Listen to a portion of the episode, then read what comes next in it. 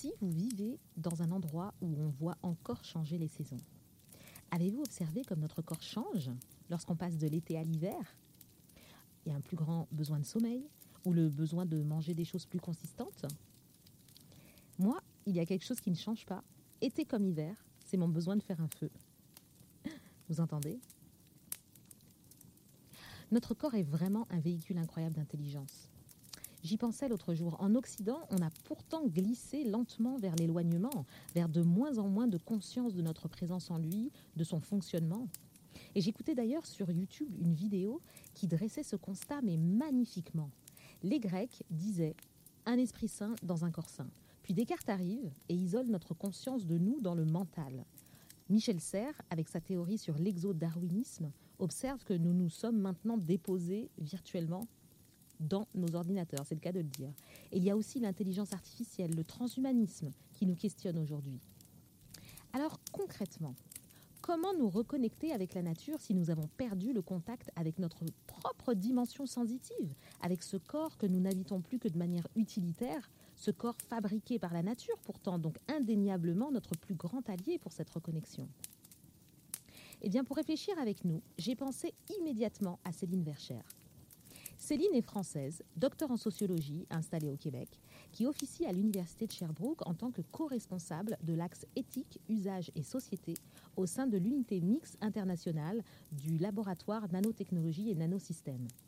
Sur cette question, c'est bien plus que la sociologue que nous aurons le plaisir d'entendre, mais une femme qui a mis la relation au corps au centre de sa vie. Elle a étudié la médecine chinoise, la danse, exploré le mouvement intégré dans les processus d'apprentissage et d'innovation. Et tout cela parce qu'elle-même, mi-mentale, mi-organique et complètement kinesthésique, a fait l'expérience en elle du rôle que son corps jouait dans son rapport avec ce qui l'entoure et notamment la nature. Vous allez voir, ça va être passionnant. Allons maintenant la retrouver Le podcast de l'Université dans la nature présenté par Emilia Tamco. Tous les jeudis, rejoignez-nous et vibrez avec la science qui nous reconnecte à la nature. Bon, alors c'est parti. Bonjour Céline. Bonjour. Ben merci, merci mille fois d'être mon invité et de nous emmener, alors là c'est ce qui va être absolument génial pour cette émission, nous emmener explorer la dimension corporelle et sensitive de notre lien avec la nature et d'ailleurs avec nous-mêmes. Tout à fait. Tu sais que j'ai plein de questions à, te poser, mais je dois surtout dire que euh, j'avais hyper hâte euh, à cette conversation. Un, parce que je trouve que la question du corps est hyper pertinente aujourd'hui. Et deux, parce que c'est une question forcément qui est au centre de ta vie. Donc pour moi, tu es vraiment une personne euh, euh, la personne, la personne qui pourrait vraiment nous parler de ça et de multiples façons en plus, puisque tu l'as exploré de multiples façons. Et toi, quand tu explores, tu vas vraiment au bout. Là. Les, auditeurs là, vont s'en rendre compte et ça amène toujours une perspective vivifiante. Alors moi, ce que je te propose de faire, c'est que tu vas nous parler toi un peu plus loin dans, notre conversation, mais euh, je voudrais que tu puisses nous donner ton regard sur, la, sur le, le lien avec euh, la relation au corps aujourd'hui dans notre société? Comment toi tu le vois? Comment tu l'as vu euh, évoluer? Oula, vaste question. Écoute, la relation au corps dans nos sociétés. Alors, disons que déjà, on va, on va parler de notre société euh, occidentale, parce qu'on va déjà un petit peu restreindre le champ. Tout à fait. Puis, moi, comme ça s'entend, je suis à la fois française, donc de France, et j'ai aussi débarqué au Québec il y a sept ans. Donc, il y a aussi quand même des petites différences, notamment quand on est une femme entre, entre la France et le Québec. Mais je dirais que moi j'observe quand même deux tendances là. C'est des gens qui sont très déconnectés de leur corps, qui est une, assez grande partie de la population. Quand je dis déconnectés, c'est pas qu'ils vivent sans leur corps là, parce qu'ils se déplacent, ils marchent et tout ça, mais ils ont comme pas conscience de combien leur corps est, précieux et que c'est plus qu'un simple véhicule du, cerveau, mais que c'est vraiment quelque chose qu'il faut nourrir et qu'il faut, euh, c'est vivant comme, comme une plante. Donc il y, a pas mal de gens qui sont déconnectés, mais je remarque aussi qu'il y a tout un, peut-être plus petit groupe de gens qui, euh, qui au contraire ont une très grosse et très grande conscience de leur, euh, corps. Donc je côtoie un petit peu les deux univers. J'ai du mal à faire les ponts entre les deux, mais euh, je dirais que, je perçois quand même ces deux tendances fortes. Je t'ai demandé de nous parler de la relation corps, mais qu'est-ce qu'on entend par le corps même? En fait, il y a deux choses à distinguer, c'est le corps et le mouvement. le corps, je pense pour n'importe qui, là, c'est son, corps physique, on va dire. Donc c'est sa peau, ses muscles, tout ça. Ça, c'est presque un premier niveau de corps. Mmh après, il y a, plein d'autres corps qu'on peut explorer. Il y a le corps émotionnel. Donc c'est comme notre corps, mais, mais, vu par le prisme émotionnel. Donc, parce que le corps est, traversé par la, joie, la peur, la colère, par toute une série de choses. Donc, il y a aussi un corps émotionnel. Et en, médecine traditionnelle chinoise, c'est intéressant parce que l'âme, par exemple, ce qu'ils appellent l'âme, elle est à la fois physique et, mentale, c'est-à-dire qu'elle a deux noms différents. Pour, dire que le corps émotionnel, pour eux, c'est quelque chose de très concret qui se loge justement dans le corps. Mmh donc il y a ce corps émotionnel sur lequel on peut travailler. Il y a aussi le corps social, qui est un ensemble de corps d'une certaine manière. C'est qu'est-ce qui fait qu'on fait corps socialement? Qu'est-ce qui fait qu'on crée communauté socialement? Donc, euh, et, quelque part, un individu, il appartient à ces trois cercles. Donc, il, appartient à son corps en tant que tel, je suis. Il est un corps en interaction avec les autres, donc je suis en relation avec, et c'est un corps dans le monde. Euh, je suis, euh, je m'accomplis dans le monde. Donc il y a ces trois niveaux de corps sur lesquels on peut, on peut travailler d'une certaine manière, qu'on peut explorer et qui à chaque fois sont des facettes différentes de, ce que l'on est, de, nous-mêmes. Et après, il y a le corps en mouvement, parce que en fait, le, corps, il a comme deux états typiques, on va dire. C'est l'état d'arrêt et, l'état de, se mouvoir, de, motion, de motion. Euh, et, c'est intéressant de travailler sur ces deux dimensions-là. L'arrêt, quand est-ce que je suis en arrêt, quand est-ce que je me mets en mouvement? Et, c'est intéressant d'apprendre à l'observer, ça, parce que quand on apprend à l'observer, il y a un endroit très particulier qui est comme quand on inspire et qu'on expire, c'est l'endroit où on passe de l'arrêt au mouvement. Il y a un temps de silence, et c'est dans ce temps de silence-là qu'on peut créer. Je rentre un peu dans, des choses, euh, voilà, mais c'est très très intéressant de travailler et d'explorer son corps dans ces dimensions-là de arrêt, marche, arrêt, euh, bouger, arrêt. Très, très, très intéressant. Voilà pour le, pour le corps et le mouvement. Et là, en ce moment, on est dans un moment où la pandémie sévit, où il y a des mesures sanitaires qui nous éloignent encore plus, en tout cas, mhm. de ce côté sensitif où on a envie d'ouvrir les sens. Alors, mhm. comment ça va jouer, selon toi, sur euh, la relation au corps? Ou comment ça joue déjà sur la relation au corps?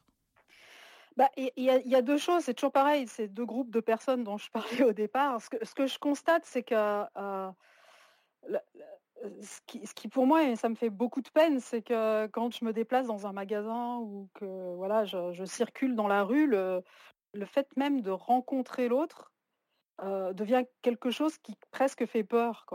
C'est-à-dire qu'il y a des stratégies d'évitement du toucher du corps qui sont devenues presque normalisées je trouve ça vraiment presque choquant. En tout cas, enfin, je sais qu'il y a les mesures sanitaires et qu'il faut, faut, faire ce qu'on nous dit de faire et tout ça, mais je pense que ça peut, ça peut marquer les gens à, moyen terme aussi, cette, cette, idée que, que, le corps de l'autre est une source éventuelle de problèmes pour soi. S'il s'approche mmh trop près, il va, il va peut-être me transmettre un virus, des trucs. Donc il y, a ce côté-là qui est, un petit peu compliqué. Et, en même temps, ce que je disais, aussi les, gens que je côtoie par ailleurs qui ont justement cette peut-être plus sensibilité corporelle, la pandémie, quelque part, elle, a fait, surgir ce besoin de rester dans son corps, de rester groundé, de rester dans l'instant présent, parce que tout bouge autour.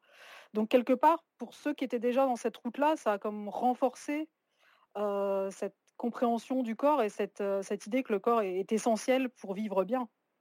parce que si on n'habite pas son corps, quand tout lâche autour, où est-ce qu'on habite? Donc le, corps, c'est vraiment essentiel d'être en paix avec lui et de, et, de le cultiver, comme je disais tout à l'heure. Mmh bah, je me disais que c'était intéressant de t'inviter parce que tu pourrais nous donner une idée de ce que c'est que d'être connecté à son corps de, telle manière qu'on ressent le monde euh, bah, à travers ses sens, là, de, manière très forte.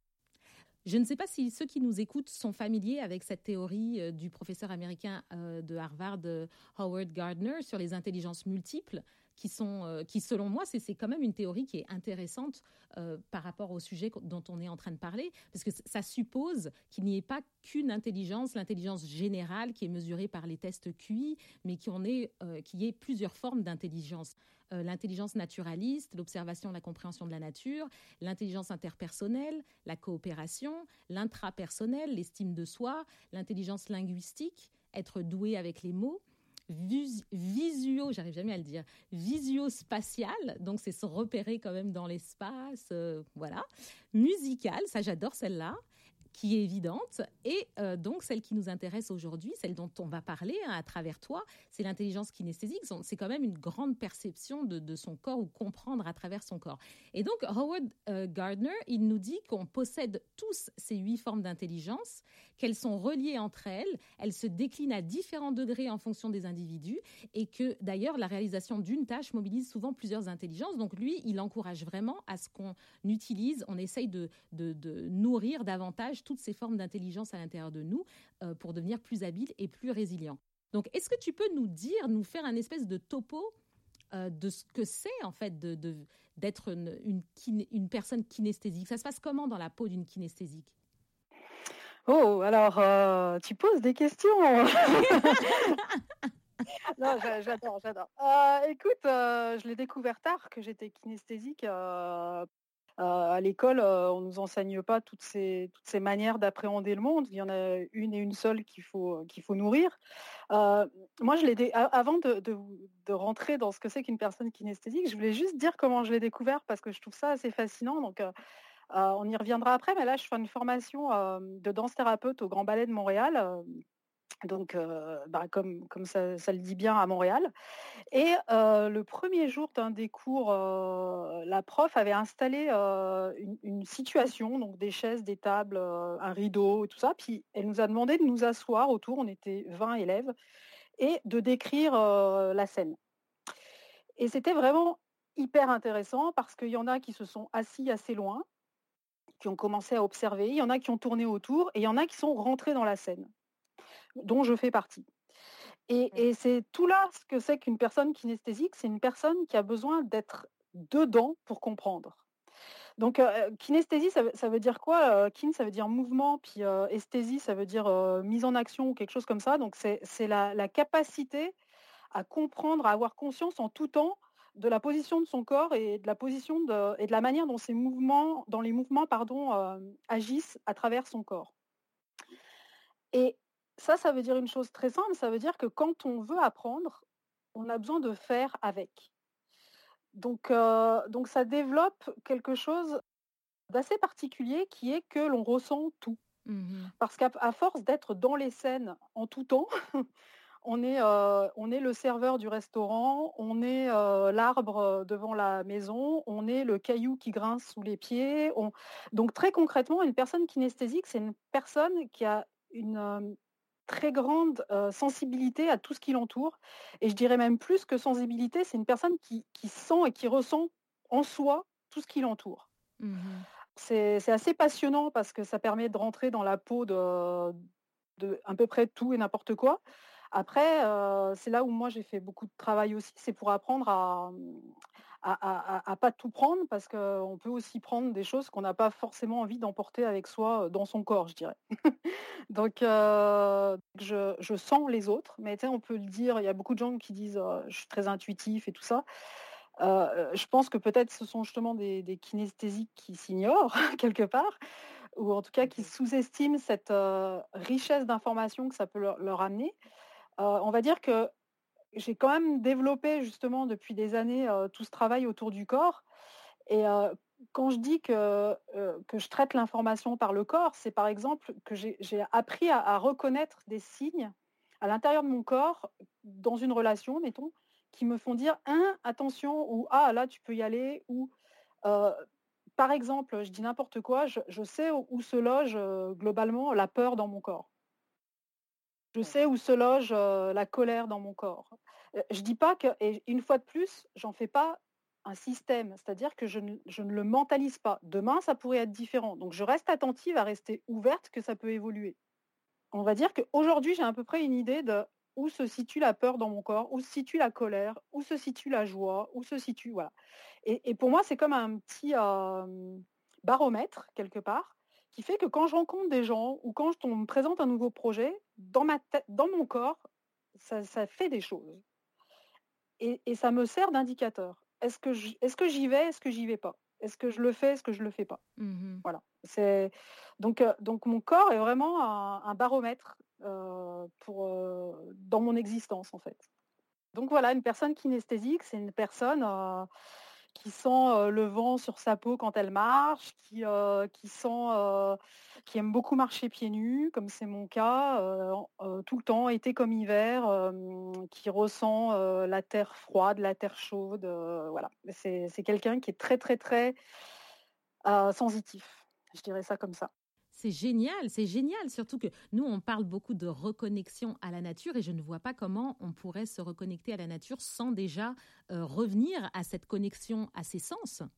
Tout à fait. Ben, en fait, euh, comme tu disais, moi j'ai une dominante kinesthésique, c'est ce que j'ai compris, mais j'ai aussi, euh, je suis très visuelle aussi. Enfin, comme le disait Gardner que tu as repris, on a tous cette faculté en nous sauf qu'elle peut être plus ou moins éteinte ou plus ou moins accentuée. Et c'est vrai que moi, je fais beaucoup de méditation, beaucoup de pratiques somatiques, donc des pratiques qui passent justement aussi par, par un approfondissement de la connaissance du corps, ce qui m'a beaucoup aidé à, peaufiner cette, cette perception kinesthésique du monde.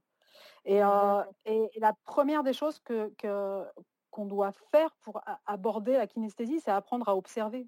Mmh et, en effet, pour sentir la nature, il faut déjà apprendre à, observer la nature, à s'observer dans la nature et, à faire le lien entre tout ça. Quoi. Donc, donc c'est, toute une démarche qu'on peut facilement, je dirais, s'approprier si on a envie d'aller dans, dans ce chemin-là. Donc toi, comment tu vois que la nature agit ou comment agirait-elle positivement sur ces différents corps, en fait? Ou en tout cas, quel est l'intérêt, en tout cas, comment est-ce qu'on nourrit ces trois corps-là avec le contact avec la nature? Alors, le, le, le, contact à la nature, en fait, ce qui, il va être un miroir de l'état de corps dans lequel on est. Si par exemple je suis en colère et que je rentre en nature, comme on rentre au couvent, là, quand je dis ça, mais qu'on rentre en nature, je vais, je vais être face à ma colère, puis je vais pouvoir l'observer et je vais pouvoir la, la travailler d'une certaine manière, l'explorer. Euh, donc, au niveau, on va dire, émotionnel et au niveau alors physique, c'est clair que la nature a un effet d'apaisement et, de, et de, de, rassemblement, je dirais, du corps, parce que le corps est, en marche dans la nature et ça lui permet de se, rassembler, notamment par le souffle et tout ça. Ceux qui ont étudié un peu ça le, savent. Mais au niveau émotionnel, c'est aussi un régulateur euh, extrêmement puissant, dans le sens où ben, il nous confronte à, nos miroirs, en fait, à notre miroir intérieur, de où est-ce qu'on en est émotionnellement. Et puis euh, sur le corps social, euh, ça je connais moins, mais c'est vrai que j'ai vu beaucoup d'expériences justement de, jeunes en difficulté qui étaient emmenés dans des endroits de nature où ils devaient aussi construire des cabanes et tout ça. Je sais que le travail manuel, en tout cas le travail qui ramène au temps présent, aide beaucoup à améliorer les relations. je sais aussi que pour avoir travaillé un petit peu là-dessus, des personnes qui sont en situation d'addiction, toxicomanie ou autre, quand on les, on les met dans la nature pour faire leur, leur thérapie, réussissent un peu mieux quand elles sont euh, en ville, parce que c'est le travail physique en fait. C'est ce que je disais tout, à l'heure, tout commence par le corps physique. Donc on peut aller travailler sur le corps social, sur le corps émotionnel, mais ce qu'il faut d'abord, c'est se grounder. Il faut d'abord être dans le temps présent, dans le corps physique. Donc la première chose à faire, c'est contact physique à la nature. Marcher seul en nature. Mmh J'insiste sur le sol parce que il y, a des gens qui n'aiment pas être seuls, mais c'est pas être seul au sens de abandonné, solitaire, justement. C'est être seul, c'est en pleine conscience de ses sensations. Quand on est avec quelqu'un, notre, regard, notre attention, elle est focalisée sur l'autre autant que sur soi. Quand on est seul, c'est l'occasion d'être en pleine possession de ses sensations. Et c'est à développer. Mais ça veut dire quoi s'observer dans la nature? S'observer dans la, dans la, nature, ça veut dire apprendre à faire la différence. Alors ça, c'est vraiment, si tu me permets, de faire une petite parenthèse sur la méditation. la méditation, c'est quoi? On, a cette image du, Bouddha ou je sais pas qui là, qui est assis pendant des heures et puis qui, qui, ne, voilà, qui ne bouge pas. Et Mais quelque part, la méditation, c'est beaucoup plus simple que ça. C'est apprendre à observer. J'ai un prof là à Sherbrooke justement qui, je trouve a une très belle image. Il nous dit quand on n'est pas en état de méditation ou quand on, ne connaît pas la méditation, on pense qu'on est nos pensées. C'est-à-dire, je suis mmh énervé, je suis en colère, je suis joyeux. On pense que l'on est joyeux, que l'on est en colère. La méditation, ce qu'elle apprend, c'est à distinguer le fait de se dire, j'observe que je suis joyeux, mais, mais à pas fusionner avec ce sentiment. Mmh Donc quand je dis s'observer dans la nature, c'est apprendre à être comme en situation d'être dans la nature et en même temps de se regarder être dans la nature. Je ne sais pas si c'est assez clair là, mais et, d'apprendre à observer et à s'observer, ça permet de ralentir les pensées dans son mental, d'aller chercher le silence, et c'est à partir du silence qu'on peut être créatif, qu'on peut vraiment découvrir des nouvelles choses et aller dans ses sensations. Il faut apprendre à faire le silence en soi, à l'intérieur de son corps. Mais le fait d'être déjà dans la nature, on constate que notre rythme, bah, si on n'est pas en train de faire du sport, j'entends, ou si on n'est pas en train de s'agiter, mais voilà, ça nous calme déjà quand même euh, pas mal là-dessus. Donc, est-ce que est-ce que le, toi, qu'est-ce que tu conseillerais aux gens de faire quand ils sont dans la nature pour s'aider à, justement s'observer et à venir à un rythme dans lequel euh, bah, ils peuvent se, ils peuvent se calmer ou, ou être moins en interaction la constante avec ses pensées?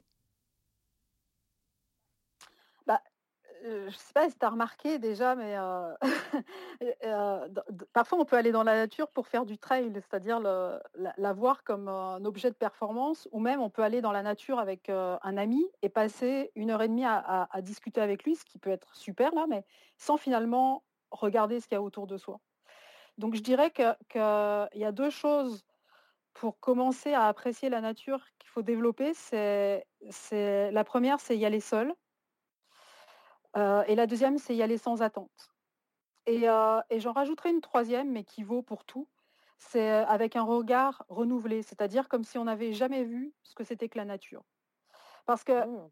l'autre, ce qui est intéressant aussi avec le corps, quand on, quand on, est à ce niveau qui est presque, je dirais, infraverbal, c'est que si on va dans la nature avec l'idée qu'on sait ce qu'est un arbre, eh ben, on ne regarde pas l'arbre, on visualise le concept de l'arbre.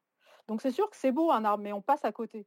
Si on va dans la nature avec l'idée que, tiens, je vais redécouvrir ce qu'est un arbre comme si j'en avais jamais vu, bah là, ça change tout le regard en fait. Donc c'est vraiment, c'est là où je dis qu'il y, a tout un, truc à développer autour de, l'observation, de la capacité à, observer.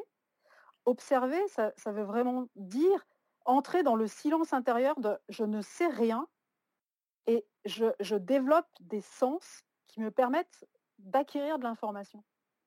Et ces sens, ah, plus, je, les affine, plus j'apprends justement à, développer ma sensibilité, parce que ça s'apprend, plus je suis en capacité d'observer finement les choses, de voir les couleurs, de voir, mais de manière très renouvelée à chaque fois. Alors faisons le tour des cinq sens, par exemple. Est-ce que tu pourrais imaginer, ou en tout cas proposer, ce qu'on ce qu'on pourrait faire pour retrouver ce contact-là avec notre corps, mais avec nos, euh, en passant par nos, sens En fait, la, la, société dans laquelle on vit mise beaucoup sur les yeux.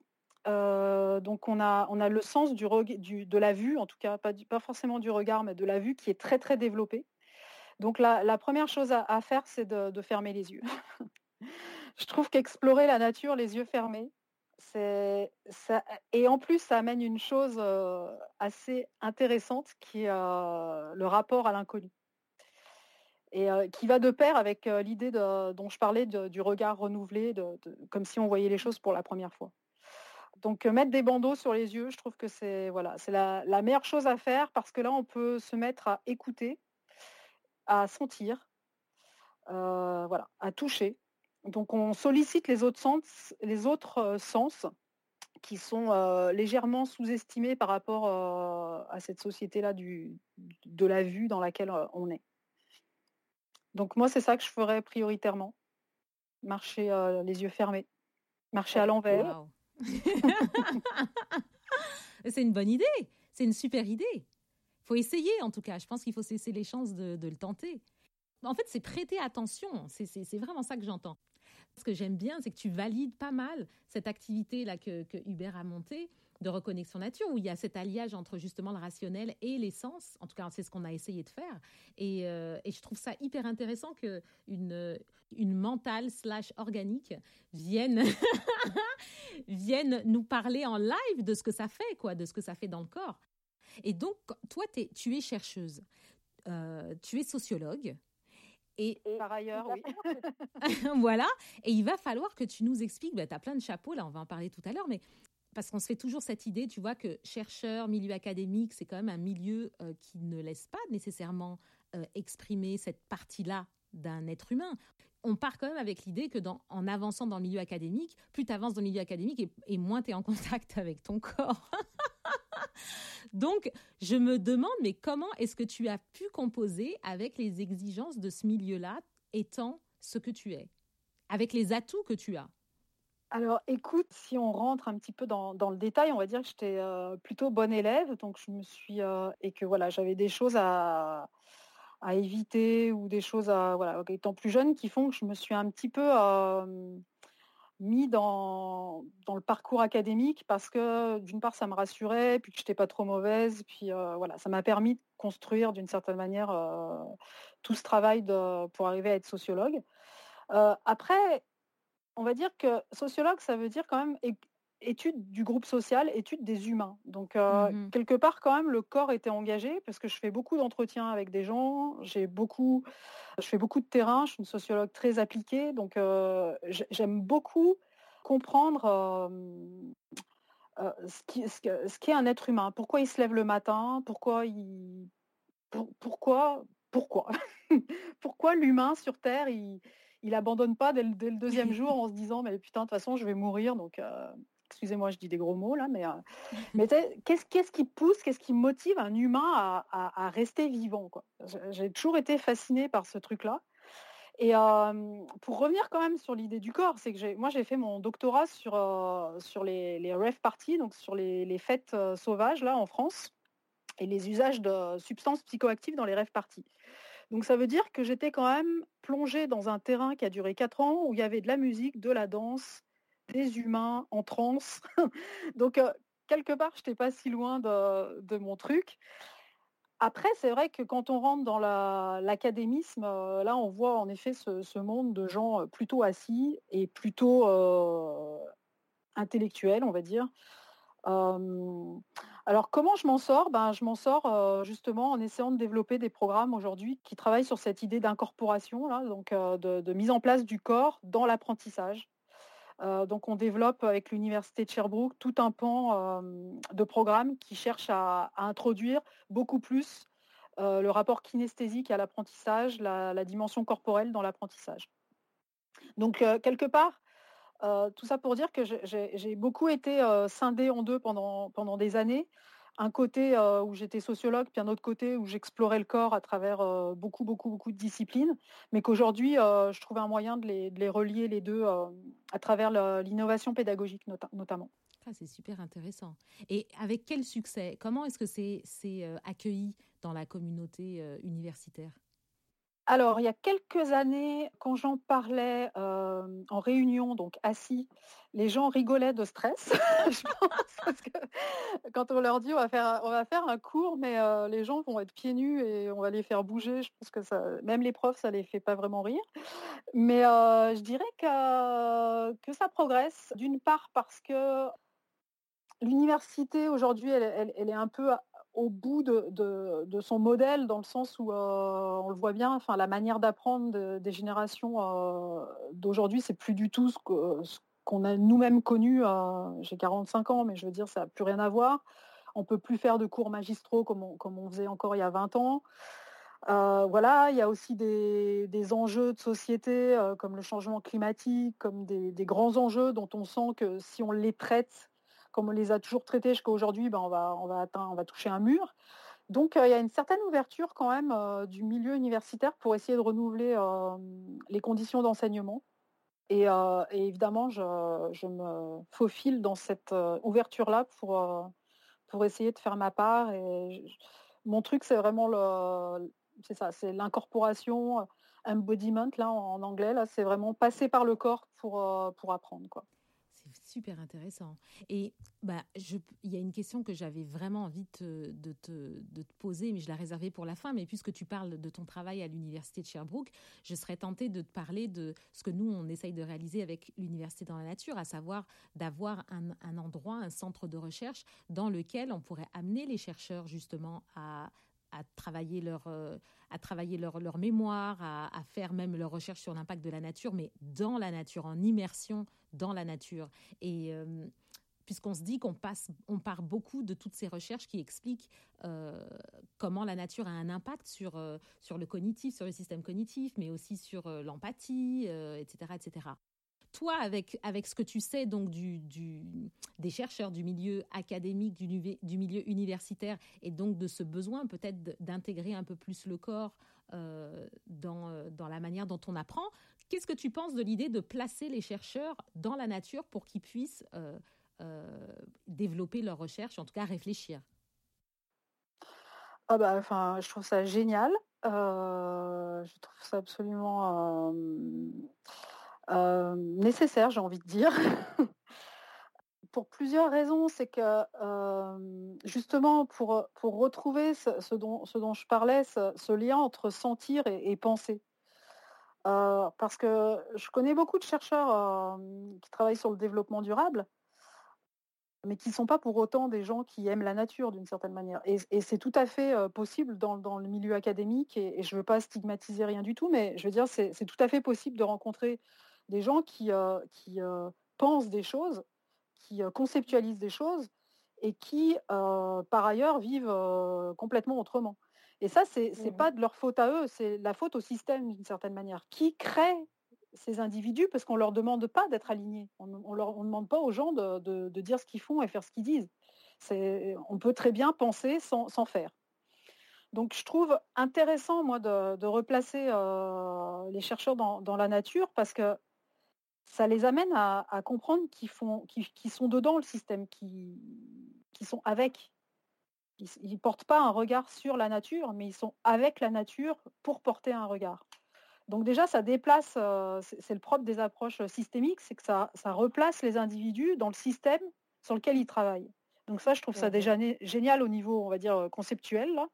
Et après, en effet, au niveau euh, personnel, ça ne peut que amener de la conscience, quoi. C'est-à-dire la, une prise de conscience, en fait, parce qu'il va se passer des choses au niveau cognitif, au niveau émotionnel, qui peuvent bouleverser. Et puis on sait que parfois le bouleversement fait qu'on change ou amène le changement. Donc c'est intéressant. Après, c'est sûr qu'il faut créer aussi des conditions pour accueillir les chercheurs qui potentiellement peuvent être bouleversés.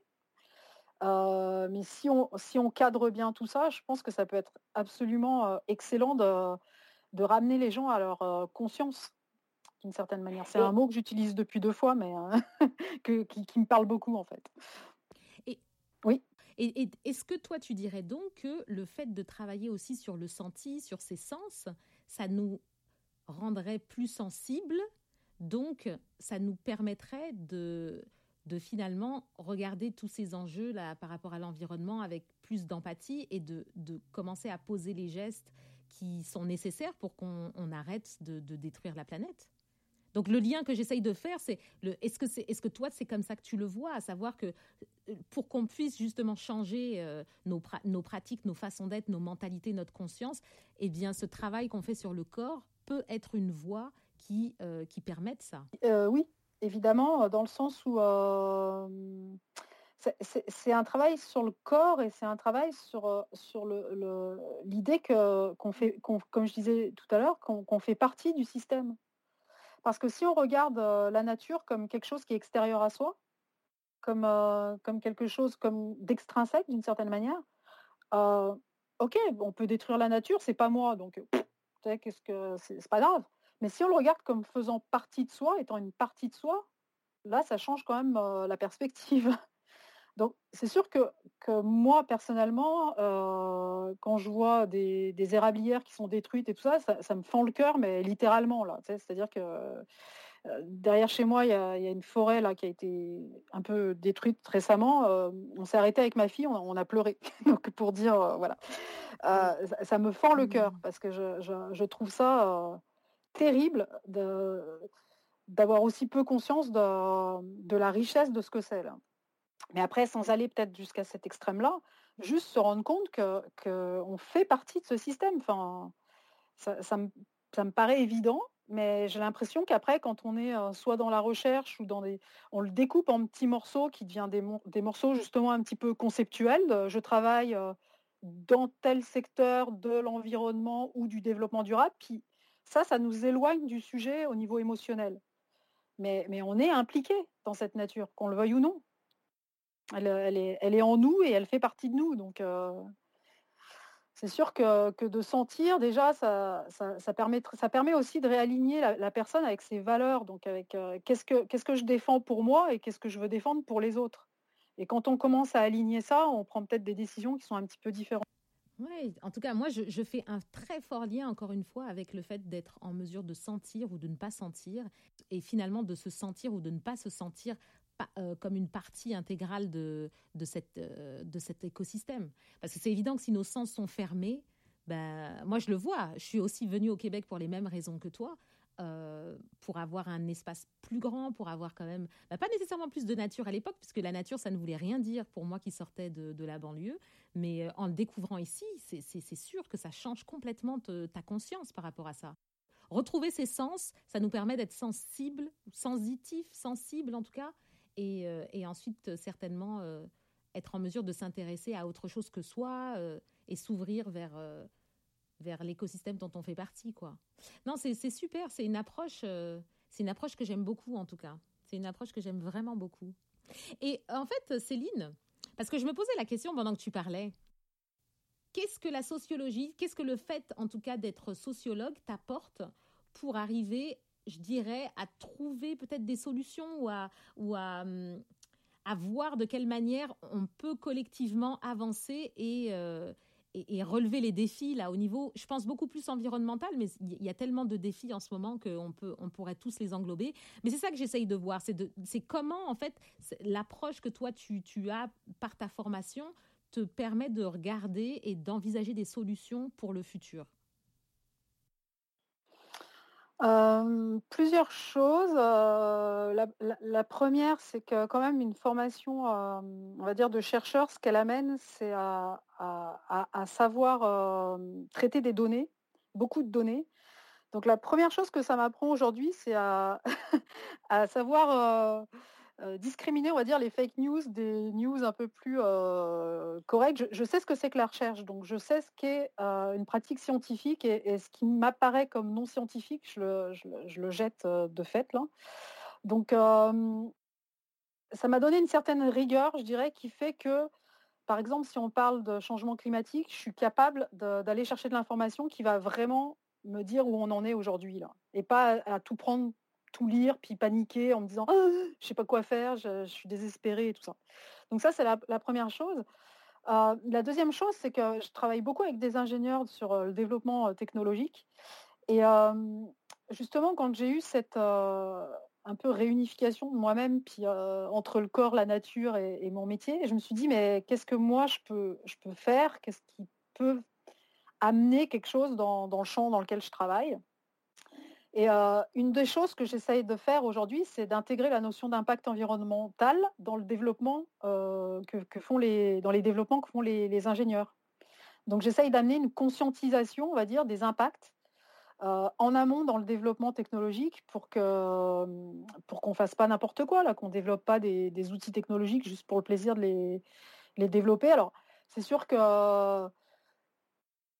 je n'ai pas la prétention de, changer le monde, hein, parce que quoi que j'aimerais bien l'avoir, mais je me dis que moi, plus d'autres qui, qui œuvront en ce sens-là, ben, on va finir par peut-être modifier la trajectoire de certaines compagnies qui auraient fait du développement technologique un peu brutal, on va dire comme ça, et puis qui là vont intégrer des questions d'enjeux environnementaux ou des choses comme ça. Donc ça passe beaucoup par, par la conscience. Et ça passe beaucoup par, justement par une science qui a une conscience. il est intéressant ce mot conscience parce que la conscience, c'est deux choses. Et, c'est là qu'on rejoint le corps. Et, la conscience, c'est la faculté d'exercer un jugement d'une certaine manière. Donc un, jugement qu'on va dire moral ou éthique. donc c'est la capacité, par exemple, à discriminer ça, ça va être bien ou ça, ça va être mal, sans porter de, jugement au sens moralisateur là, mais de juste être capable de porter un jugement, un, argument sur, sur quelque chose. Ça, c'est la première définition. Mais la deuxième que je trouve intéressante aussi, c'est que la, conscience, c'est la, faculté de l'homme à, appréhender sa propre réalité. Et on revient à la notion de réflexivité et d'observation. Donc, quand je dis qu'on amène les chercheurs à, à prendre conscience, c'est autant de prendre conscience de qu'est-ce que je suis en train de faire, mais qu'est-ce qui motive mon action aussi. Et, là, le corps peut beaucoup nous aider. Parce que ce qui motive l'action, en tout cas pour moi, quand je vois quelqu'un qui me parle, je sais s'il si, ment ou si, ou si ce qu'il me dit est, est incarné, on va dire ça comme ça. Ah oui? Comment tu fais ça? Écoute, quelque chose qui est incarné, c'est quelque chose qui est vivant. Et le corps, un corps vivant, ça se voit. Voilà. Après, je dévoilerai pas tous mes petits secrets, mais un corps vivant, ça se voit. Ça, me permet de, nous emmener euh, dans la, dimension que tu aimes beaucoup, qui est celle de la danse, parce que c'est un peu ce que tu essayes de faire euh, à travers les, ce, que tu as, ce que tu as créé, que ce soit le, dance storming. Euh, c'est quand même de, de, permettre aux gens de, trouver cet alignement en passant par leur corps, si je dis pas de bêtises. Oui, exactement. Euh, en fait, euh, la danse, euh, je m'en sers de deux manières. alors, alors c'est pas de la, danse au sens chorégraphique. J'ai fait, fait, beaucoup de danse, on va dire, j'ai fait de la danse classique de l'Inde du Sud, j'ai fait beaucoup de modern jazz, j'ai fait beaucoup de danse dite, dite codée, où on apprend des chorégraphies.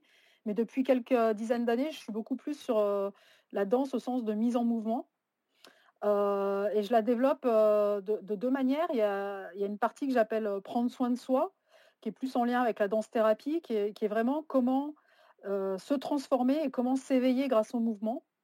donc c'est explorer sa propre créativité, explorer sa propre personne à travers le mouvement.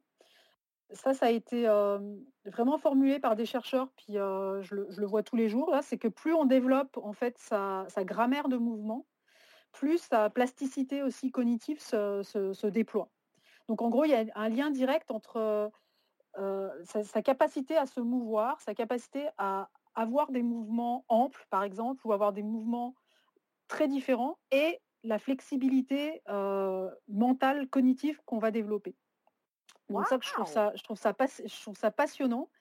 Euh, et j'aime beaucoup ce travail que je fais avec plus des gens du grand public, on va dire, de, travailler euh, leur mouvement à eux, leur singularité, comme leur signature corporelle, pour les aider à, amplifier les mouvements euh, qu'ils font aujourd'hui, à, les aider à, développer leur grammaire de mouvement. Ça, c'est la première chose. je trouve ça passionnant. J'adore faire ça. Et la deuxième chose, c'est le dance storming, quand on parlait. Donc, euh, dance storming, c'est pour le pendant du brainstorming, la tempête d'idées, mais cette fois-ci avec la danse. C'est l'idée de, se dire, justement, dans le milieu de la recherche notamment et de l'innovation, euh, on fait beaucoup de, brainstorming, donc euh, on est assis ou on est un peu debout, mais quelque part on cherche des idées avec des post-it, puis euh, voilà, on est devant un tableau. Et, moi, je me suis rendu compte, en tout cas, que les plus belles idées, elles naissaient devant un café ou un peu en dehors de la réunion, et que je le voyais, comme je, je disais tout à l'heure, que les gens, un corps vivant, ça se voit. Un corps excité par une idée, ça se voit aussi. Les yeux mmh. brillent, la, personne s'anime, tout le monde se met à rigoler. Il y a comme un, moment, ça dure peut-être une minute là, mais il y a un moment de waouh, il se passe quelque chose. Puis moi, je me disais, mais comment on peut réussir à capter ça euh, ou à faire en sorte que les gens vivent ce moment, mais qu'on le reconnaisse comme un moment important?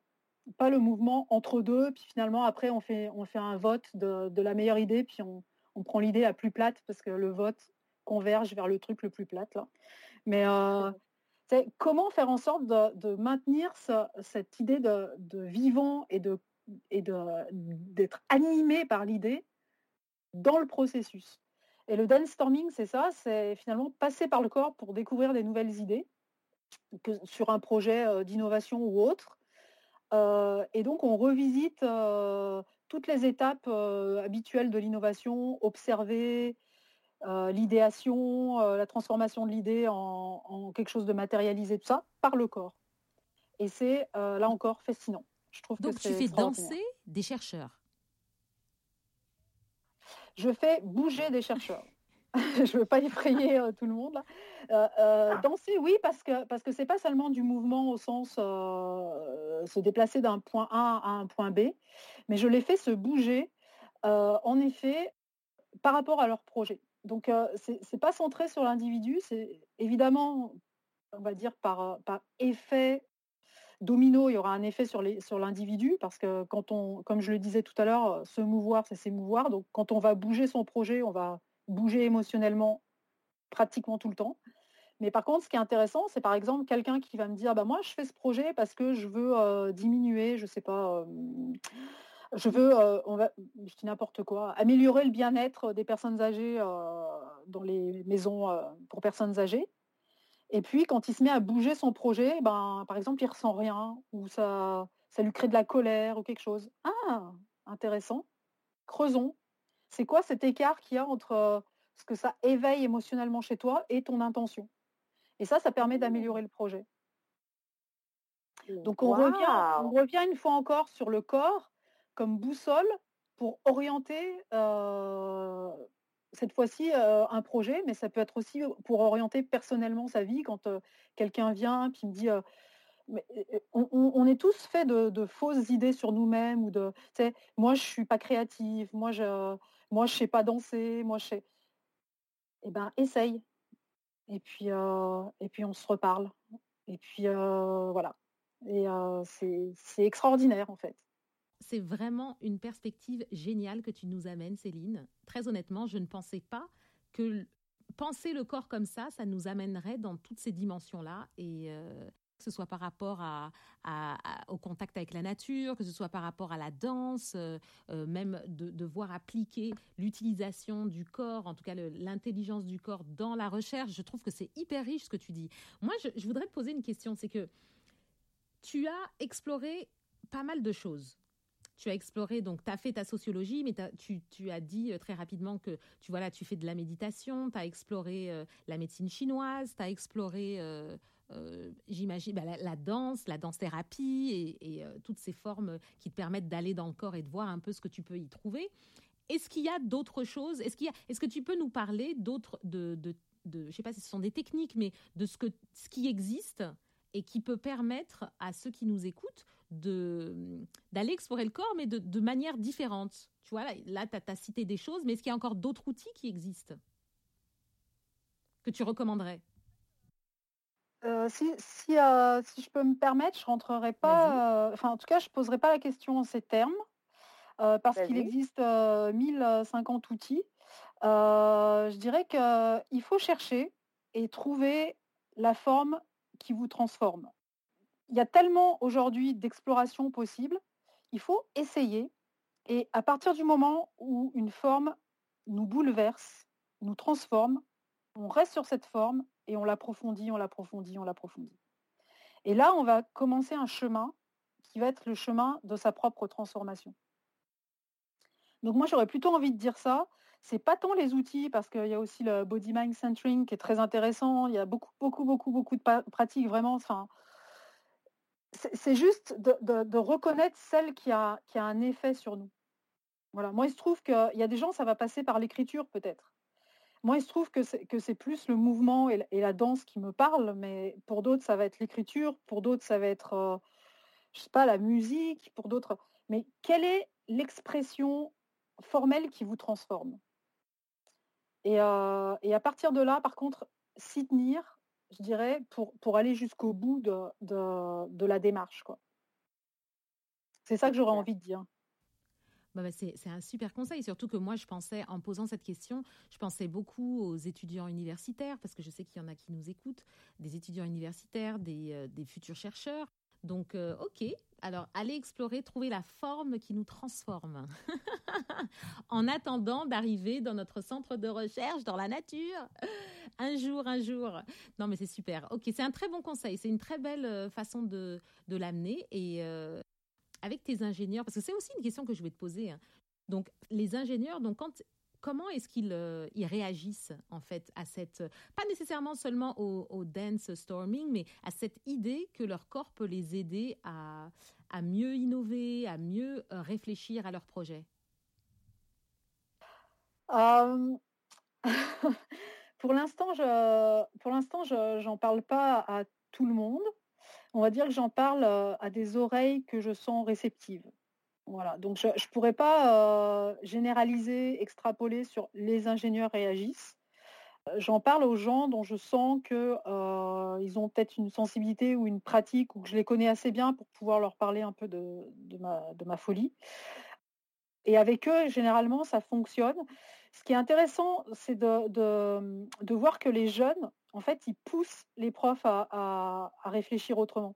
Parce que les jeunes, aujourd'hui, ils arrivent en cours pour devenir ingénieurs et ils disent mais, euh, mais à quoi ça sert ce qu'on fait? C'est quoi le sens C'est quoi le progrès? Ils leur posent des questions sur le sens de leur formation qui fait que ça déstabilise un peu les profs. Donc, certains ont une ouverture euh, vers ça, je dirais pas encore jusqu'au corps dans l'absolu, hein, mais en tout cas vers la recherche de sens et qui dit sens dit alignement, qui dit alignement, on arrive au corps. Donc euh, c'est tout un cheminement qu'il y a à faire. Je ne pense pas que l'université est entièrement prête encore pour accueillir, euh, on va dire, euh, avec grands bras ouverts toutes ces formes de pratiques, mais ça se développe. Il y a des... Donc il y a, un groupe de recherche avec lequel je, discute, qui, qui, est le pendant du design thinking, mais qui est le art thinking. Euh, donc finalement, c'est un groupe qui cherche à comprendre comment on peut développer une pensée art ou une pensée euh, de l'art dans des pratiques de l'innovation ou euh, en tout cas dans les pratiques pédagogiques universitaires. voilà, donc il y a des choses qui arrivent. je pense que, comme toujours, il faudra sans doute faire des études pour prouver que ça marche, pour que ça puisse vraiment pénétrer dans l'université, qui passe beaucoup par, par le système de preuves. Euh, ce que j'arrive aujourd'hui à développer, c'est vraiment des petites expérimentations. Euh, là, j'essaie de développer des ateliers qui travaillent justement sur les questions d'éco-anxiété et euh, essayer de voir comment, avec les étudiants, on peut passer par le corps pour aller mieux ou pour mieux vivre son éco-anxiété, pour ceux qui le développent. parce que je trouve que justement, qu'est-ce qu'on fait quand on est pris avec l'idée que il y a le changement climatique, euh, on nous dit que c'est inéluctable, que, etc. On voit la, nature, on voit les, hausses de température. Puis qu'est-ce que je fais avec tout ça? On peut être pris par, euh, par cette éco-anxiété-là. Euh, et, je trouve que c'est intéressant de, de, repasser par le corps pour essayer de le, résoudre aussi, ou en tout cas de passer à l'action derrière. Donc on va dire que pour l'instant, je travaille plus par petites grappes que vraiment en essayant de révolutionner le, système, parce que j'y arriverai pas de toute façon. Donc, donc voilà. Parce que le c'est génial. Le constat que tu fais par rapport à l'éco-anxiété, c'est quoi? Est-ce que tu, le, tu le trouves parmi tes, tes étudiants? Comment tu as, tu as remarqué en tout cas que c'était une vraie préoccupation euh, pour que tu, tu, en viennes à développer un atelier? Bah, En m'intéressant justement au développement durable euh, type universitaire, donc j'ai fait pas mal d'études euh, sociologiques pour le coup, euh, avec des gens qui construisaient des, des maisons passives ou des maisons autonomes ou des choses comme ça. Donc il y avait déjà un mode de vie un peu alternatif.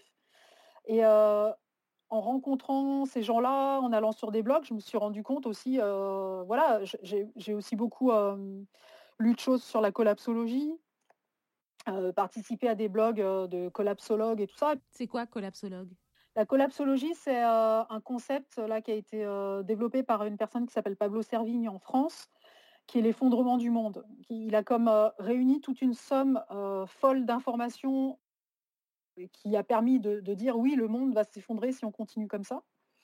Donc à partir de ce constat-là, qui a été fait déjà il y a un petit moment, donc il y a les collapsologues, les gens qui pensent en effet que ça va arriver, et puis il y a ceux qui derrière se disent bah, comment essayons de rendre ça heureux d'une certaine manière, comment, comment pouvons-nous transformer ce constat et, prendre action? donc voilà, mais tout ça fait que quelque part j'ai commencé à me rendre compte que voilà, il y a des gens qui sont en peine avec, avec le, changement climatique. Et puis, je te donnerai les références qui seront peut-être mis dans, notre discussion à la suite. J'ai plus son nom en tête, mais il y a beaucoup de chercheurs qui ont écrit aussi là-dessus, sur la collapsologie, et qui montrent justement aussi l'espèce de... J'avais le, mot double contrainte dans ma tête, mais c'est une injonction paradoxale et il y a beaucoup, je pense, de jeunes qui ressentent ça, qui est je fais des études qui m'emmènent dans une direction dont je sais qu'elle me mène au mur. Donc il y a un truc qui se place à l'intérieur de soi et qui pour le coup est très corporel, de ressentir comme une tension entre ce qu'on est en train d'apprendre pour devenir, mettons, ingénieur, et ce qu'on est en train de vivre qui nous dit que si on continue à développer des produits énergivores et tout ça, le monde va s'écrouler. Il y a comme un truc qui ne fonctionne pas dans sa tête là. Donc euh, mmh. moi, mon idée, c'était de dire comment on peut par le corps, non pas résoudre cette tension, mais déjà, comme je disais tout à l'heure, l'observer et en faire quelque chose.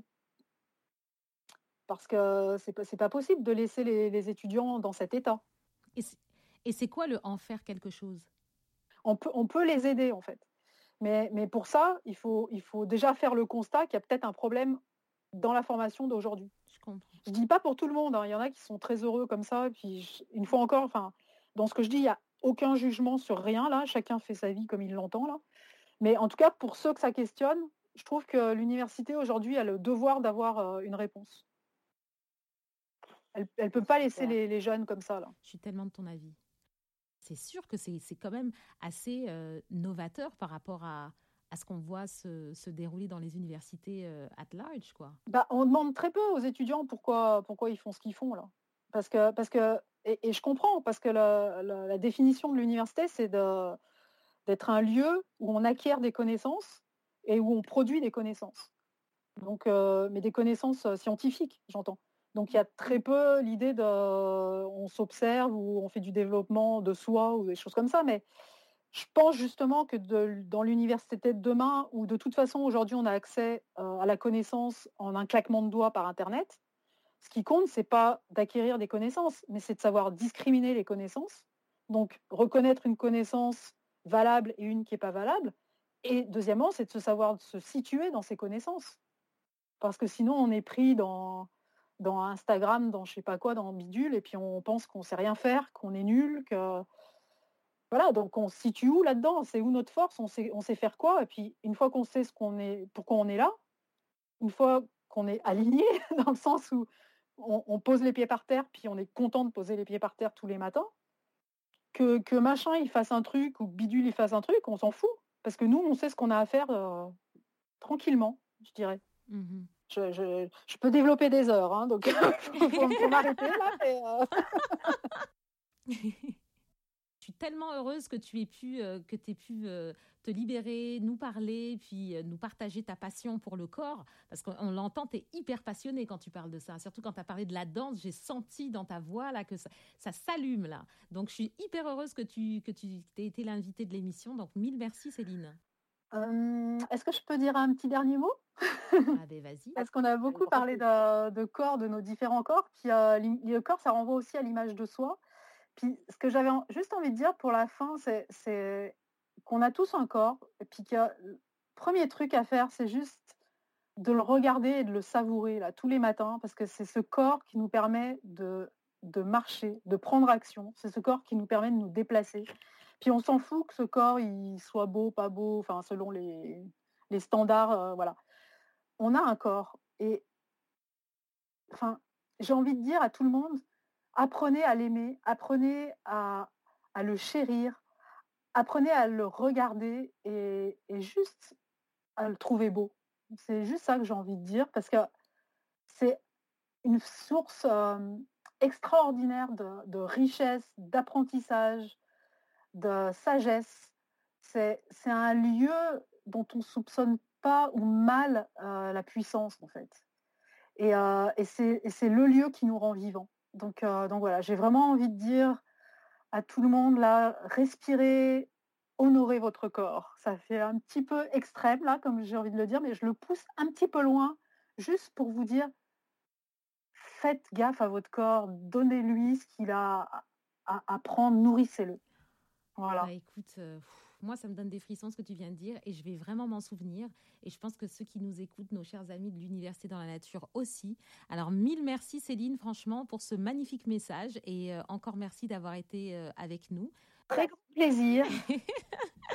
Donc, pour la suite, ben, on se retrouvera pour une, une autre émission. Euh, peut-être pas jeudi prochain, mais le suivant. Mais on est toujours là pour, pour continuer à explorer tout ce qu'on peut explorer en termes d'impact de la nature et de, de connexion avec soi-même et avec, et avec ce qui nous entoure. Donc, à bientôt tout le monde, à bientôt, à bientôt, bye bye. Le podcast de l'université dans la nature. Vous aimez? Partagez